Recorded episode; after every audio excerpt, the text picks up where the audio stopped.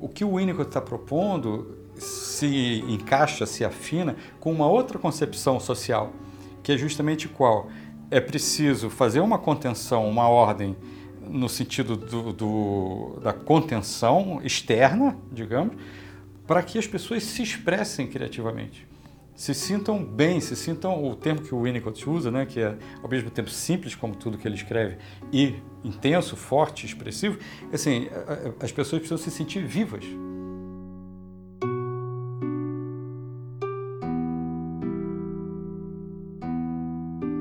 André Martins, professor e membro do programa de pós-graduação em filosofia da UFRJ, é o convidado da vez do podcast Matéria Bruta. Neste episódio, conheça quem foi Donald Winnicott e entenda o Estatuto da Normalidade proposto por ele, uma normalidade criativa em oposição à neurose. Para Winnicott, a imaginação adquire uma conotação positiva, ultrapassando a dicotomia presente no pensamento freudiano e lacaniano de que é preciso reprimir para conviver em sociedade.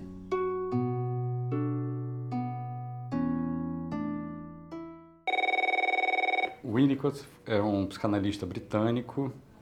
Da... Ele conviveu com Freud quando Freud foi para a Inglaterra fugindo do nazismo e, e, é mais ou menos contemporâneo de idade da filha do Freud.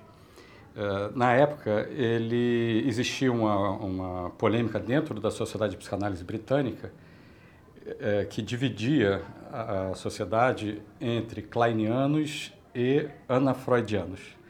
E o Winnicott fazia parte de um grupo, junto com o Balint, que era considerado o middle group, do meio porque não tomava partido nem por um grupo nem pelo outro. Bom, é, a, a, grande novidade do Winnicott é que ele mesmo se desculpava nas conferências dele, nos textos, de não seguir exatamente o que Freud dizia e ele pedia desculpas porque ele não via na, na clínica dele exatamente aquilo que Freud via. Então ele criava palavras para descrever o que ele via e dessa maneira ele criou conceitos de psicanálise, criou uma teoria psicanalítica própria dele, e o que depois passou a ser considerado, e até hoje é considerado, um novo paradigma em psicanálise. Então é interessante esse início dele porque foi um início, digamos assim, teórico espontâneo.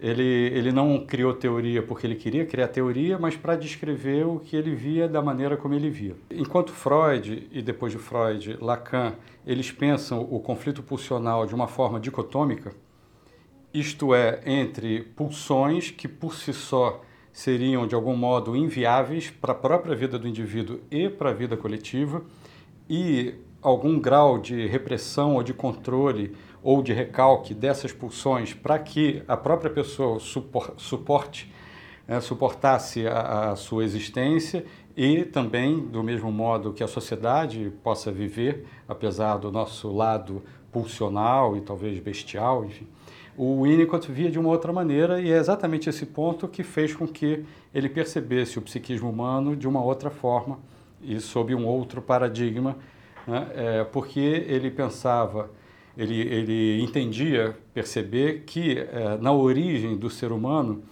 do psiquismo humano e do ser humano de uma maneira geral, existia um, um, uma pulsão vital, uma força vital enquanto que Freud e Lacan, à maneira dele, percebiam como pulsão originária a pulsão de morte. Então, se é, Freud e Lacan, por que percebiam a pulsão de morte, que seria algo da ordem da inviabilidade das pulsões, a, a possibilidade de uma vida social e mesmo da vida individual seria controlar e talvez mesmo reprimir ou de algum modo recalcar as pulsões que eram destrutivas ou autodestrutivas. Como o Winnicott ele, ele percebia uma força vital, então a, a psicanálise que ele concebeu, baseado em Freud, como toda a psicanálise, mas mudando esse ponto tão fundamental, era justamente o que? As maneiras de expressão dessa força vital. Bom, então, indo para o tema, né, para além da neurose, o, o, o, Freud, ele nunca disse esse termo assim, somos todos neuróticos. Mas isso é uma frase de um jargão que, de uma maneira geral, se diz em psicanálise a partir de várias falas de Freud. E, e a ideia é justamente, ligando a esse fundamento metapsicológico, né, essa, esse fundamento que eu acabei de, de descrever, é, é que o, o que está sendo dito dessa forma é que se você não controla, talvez até reprima, ou de algum modo recalque essas pulsões destrutivas, autodestrutivas e, e talvez heterodestrutivas, né, é, a vida é inviável. Então, a, a, a neurose que vem do recalque e da repressão, ela seria um mal necessário. A partir da percepção do Winnicott, fica claro que a neurose não é um mal necessário, é um mal, mas que não é a única forma da pessoa sobreviver a si mesma e de haver uma vida social e coletiva. Porque o que está na origem não é a pulsão de morte, sim um impulso vital, uma força vital. Então, a, quando você passa a entender a, a questão da psicanálise e da, da vida psíquica como uma expressão, aí isso leva você a entender não só a neurose de outra forma, quer dizer, da mesma forma, mas sob um outro estatuto, como também a psicose, porque enquanto que para Freud a psicose, grosso modo, simplificando um pouco, seria, isso é uma frase de Freud, a vitória das pulsões contra o eu, e a neurose seria a, a vitória do eu e do supereu, né, do ego, do superego, contra as pulsões, o Winnicott pensa a coisa numa direção só. Então, seja a psicose, seja a neurose, que estariam então nos dois extremos, falando de uma forma bem básica, o descontrole ou o controle, hum, é, o, ambos fica mais claro que ambos são, num certo sentido, patológicos. Hum, então, todos nós temos neuroses, temos limitações, né, é, e todos nós temos essa força vital e a expressão dessa força vital que não é destrutiva enquanto expressão, enquanto se expressa. Então a psicose não é uma expressão da pulsão originária. A psicose também é um problema na expressão da pulsão originária. Então, tanto psicose quanto neurose, descontrole e controle, falando basicamente, são é, dificuldades nessa expressão. Bom, e, e, então o que que com essa, essa, esse novo paradigma, essa nova forma de ver do Winnicott, o que que se coloca?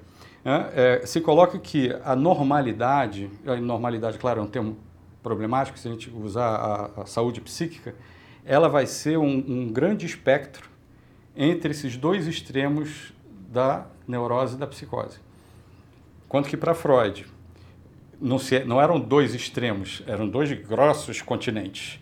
E ali no meio dos dois existia uma linhazinha chamada borderline, né? uma linha de fronteira entre esses dois continentes, e, e o borderline, na época do Freud, mesmo depois, é, sempre chamava muito atenção, porque é como se fosse um, um, psicótico funcional, ou um psicótico que não era funcional, que não era psicótico, enfim, então era uma coisa assim meio inclassificável, que não entrava muito nem na classificação do, da psicose nem na da neurose.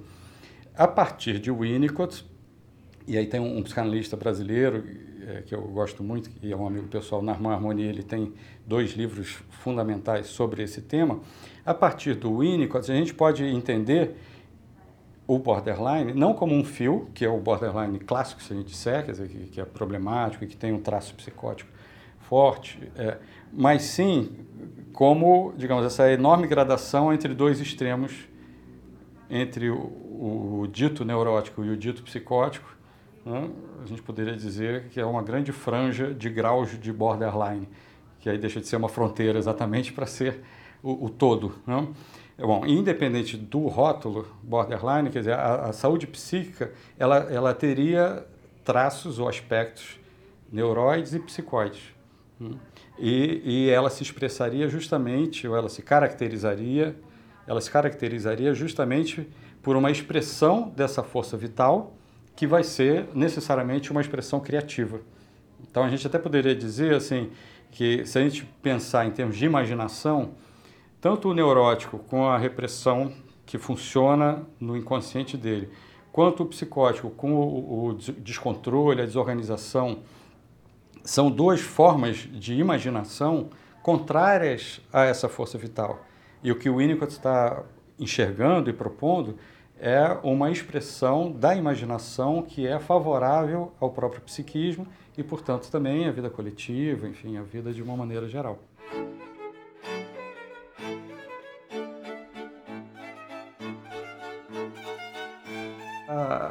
teve uma vez um, um rapaz falou assim, ué, mas todos os cursos que eu assisto de filosofia falam que a imaginação é a solução e tudo, e você está me dizendo que a imaginação é o que causa a neurose e a psicose. Eu falei, é, mas porque é exatamente isso. A imaginação, primeiro, é inevitável, todo mundo imagina.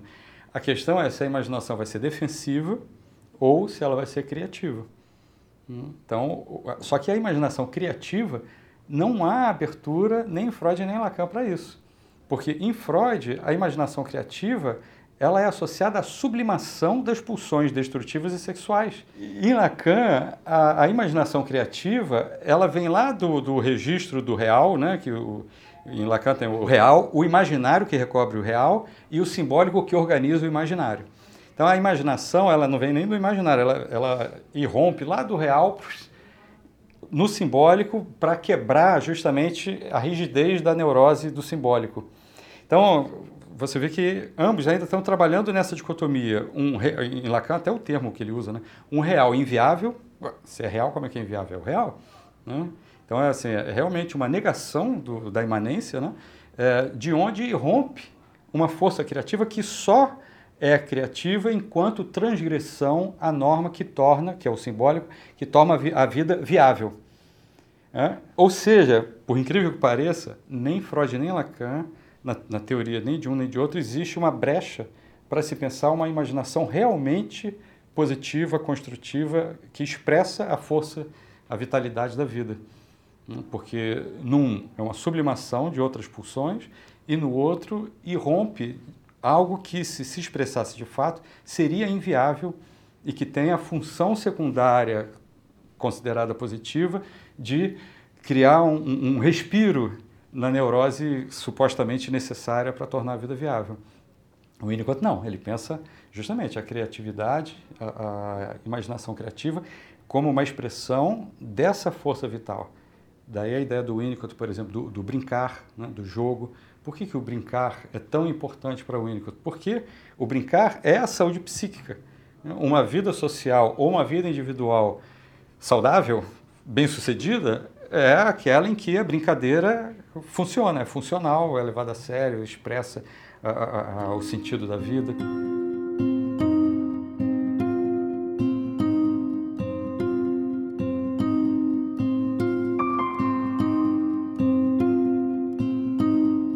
Agora, o que é incrível é que Lacan, hoje em dia, ele, embora né, seja muito mais conhecido, faça mais sucesso, ele está ligado a, ao estruturalismo, é um pós-estruturalista. Então, ele está ligado ao século XX.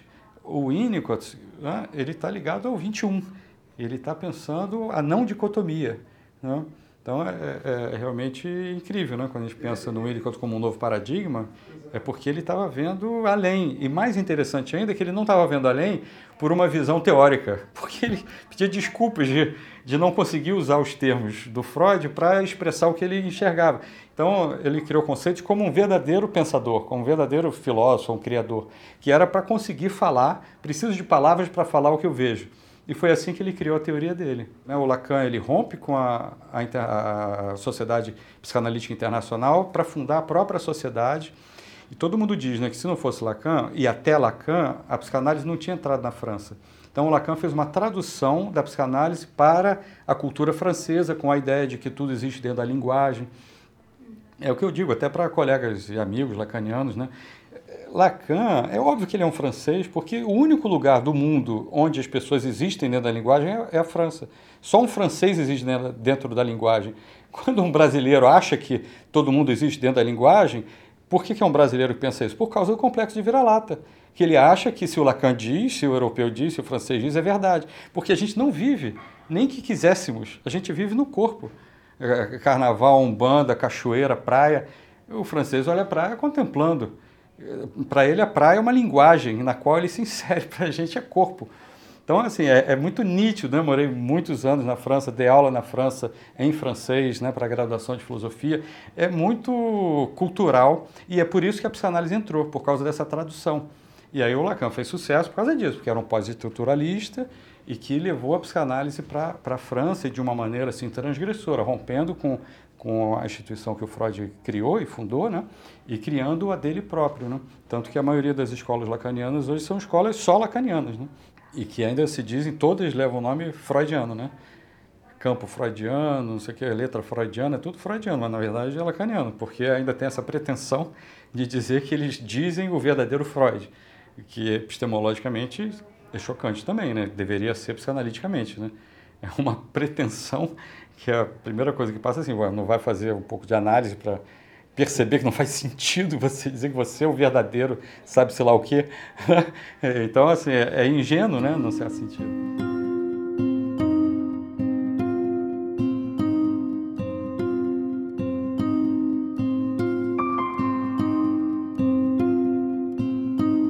Na psicanálise, aí esses grandes nomes fundaram formas de fazer análise, né? Então tem a freudiana, enfim, que é a base de todas, mas que tem os freudianos chamados ortodoxos, né? Enfim, considerados ortodoxos. A lacaniana, a lacaniana tem algumas características que pode dar muito certo para alguns pacientes, mas que são assim de trabalhar em cima da linguagem, então dos atos falhos na linguagem, da, da na, forma da pessoa se expressar pela linguagem e que funciona no sentido de o grosso modo, do analista provocar o paciente. Então, o paciente reage à provocação e, a princípio, isso faz com que o paciente se torne sujeito da própria linguagem e do próprio destino e tudo mais. Enquanto que o Winnicott, justamente por esse outro modo de ver e perceber, ele, ele é uma, uma psicanálise que pensa em dar, em termos do Winnicott, um holding, um, uma base, um chão, para o paciente, para que o paciente se sinta à vontade para relaxar e é a partir desse relaxamento que, né, segundo a teoria e na prática acontece, o inconsciente começa a, a, se permitir expressar. Então, um pouco, se a gente compara Lacan com o Winnicott, o, o Lacan, a ideia seria que o, o inconsciente tem que ser provocado para aparecer. Em Winnicott, é que o relaxamento o acolhimento é que vai fazer com que o consciente tenha, se sinta em confiança para se expressar. Então, nesse ponto, que é um aspecto fundamental, é o oposto. É o oposto. Num olhar unicotiano, se você provoca, a pessoa vai se defender cada vez mais.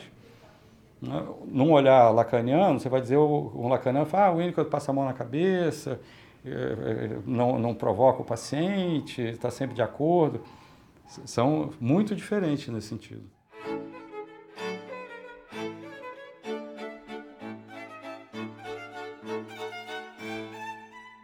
Dentro desse paradigma dicotômico de Freud e Lacan, você pensa a sociedade, o governo, como devendo, de alguma forma, reprimir ou recalcar o indivíduo e a sua criatividade para que a vida coletiva seja possível. O neurótico europeu, ele é neurótico mesmo, porque de alguma forma ele introjetou essa ideia, que eu diria falsa, de que se você não recalca, se você não, reprime, não se reprime, você não vai conseguir conviver em sociedade.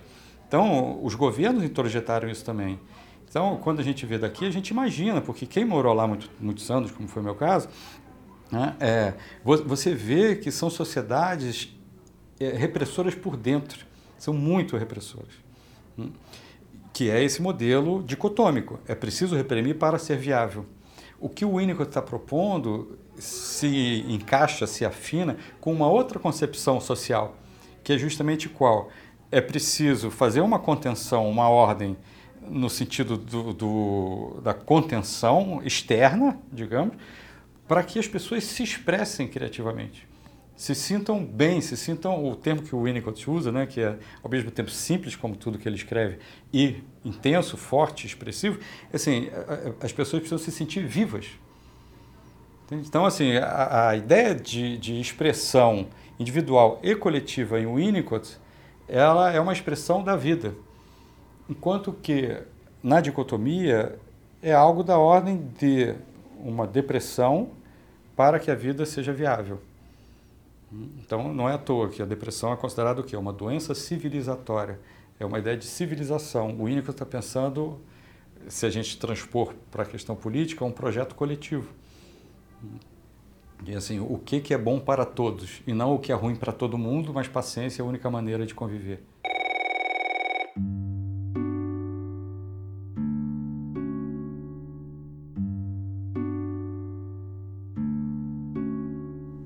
Sobre qual outro psicanalista você gostaria de conhecer mais por aqui? Comente com a gente nas redes sociais. O Matéria Bruta é o podcast do canal Curta dedicado às artes e à filosofia. Entrevista por Natália Amarante Furtado, edição de Juliana Zalfa, voz de Flávia Mano e assessoria de Francis Carnaúba. Te esperamos por aqui no próximo episódio.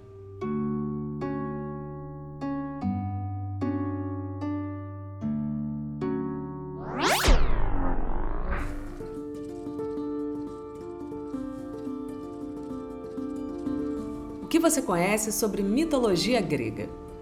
A série Grandes Mitos Gregos reconta as narrativas ancestrais através de animações e ilustrações escolhidas da história da arte. Assista quando e onde quiser no seu clube de documentários, o curtaon.com.br.